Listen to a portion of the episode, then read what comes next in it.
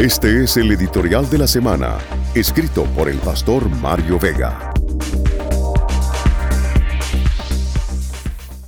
El clamor de los inocentes. Celebrar el mal ajeno es cruel y anticristiano. Es una pérdida de humanidad porque aún entre los mamíferos es regla general asociarse y ayudarse mutuamente.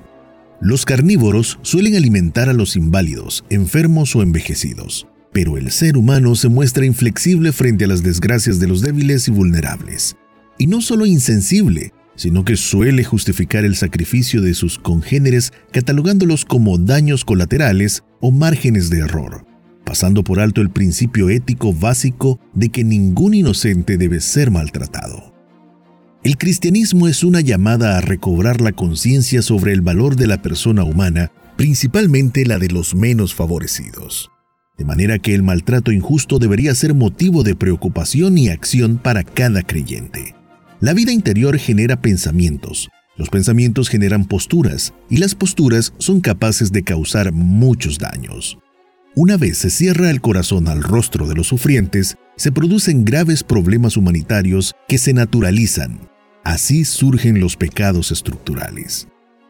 En el día de reposo judío, Jesús fue a una sinagoga donde se encontraba un hombre con una mano paralizada. Sus enemigos lo acechaban para ver si lo sanaría y así poder acusarlo de no guardar el reposo. Jesús le pidió al hombre que se pusiera en pie en medio de todos.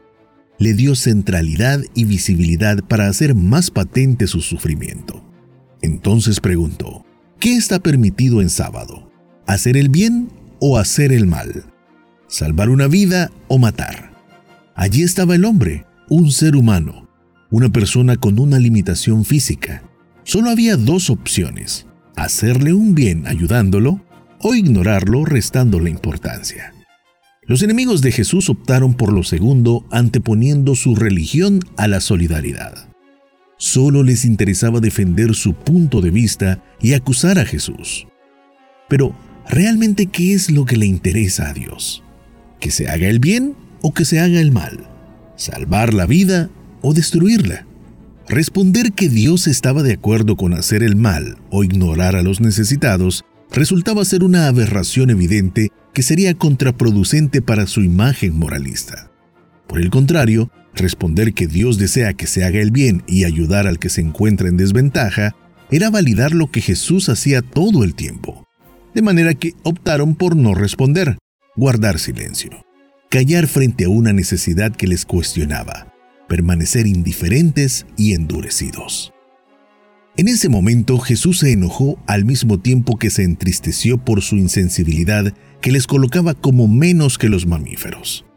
Hoy Jesús continúa indignado por aquellos que, llamándose creyentes, justifican a favor de su ideología o de sus ídolos el maltrato y las injusticias contra los inocentes. En un país en el que la mayor parte de la población se manifiesta creyente en Dios, debería mover a una expresión de indignación masiva la catástrofe moral que vivimos. Pero los llamados creyentes en Jesús parecen solazarse en los sufrimientos e injusticias de quienes nada deben, pero que les cobran todo. Así, las preferencias políticas son colocadas sin miramientos sobre el sacrificio de aquellos por quienes el Maestro mostró amor insobornable. Indignado, Jesús curó la mano del hombre. Al sanarlo mostró el camino correcto. Las personas deben estar siempre sobre la religión y las ideologías. Una religión que no protege y asiste a los inocentes es una religión que no vale de nada ante el Dios de Jesús es una profunda reflexión y llamado que desafía a los creyentes en una época de excesos e inhumanidad. La reacción de los enemigos de la verdad, lejos de ser la del arrepentimiento, fue un paso más hacia las tinieblas. Fue en esa ocasión cuando por primera vez hablaron de matar a Jesús. Rechazaron en absoluto la enseñanza maestra que acababa de darles y se negaron a sensibilizarse.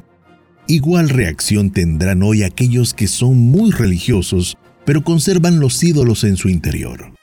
Continuarán exaltándolos por arriba del dolor de los inocentes, mientras justifican la muerte de los olvidados, porque para ellos no importan, son solo males aleatorios.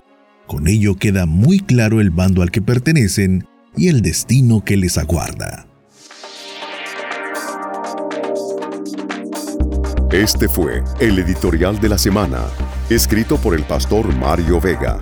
Si deseas escuchar o leer este editorial, visita www.elim.org.sb.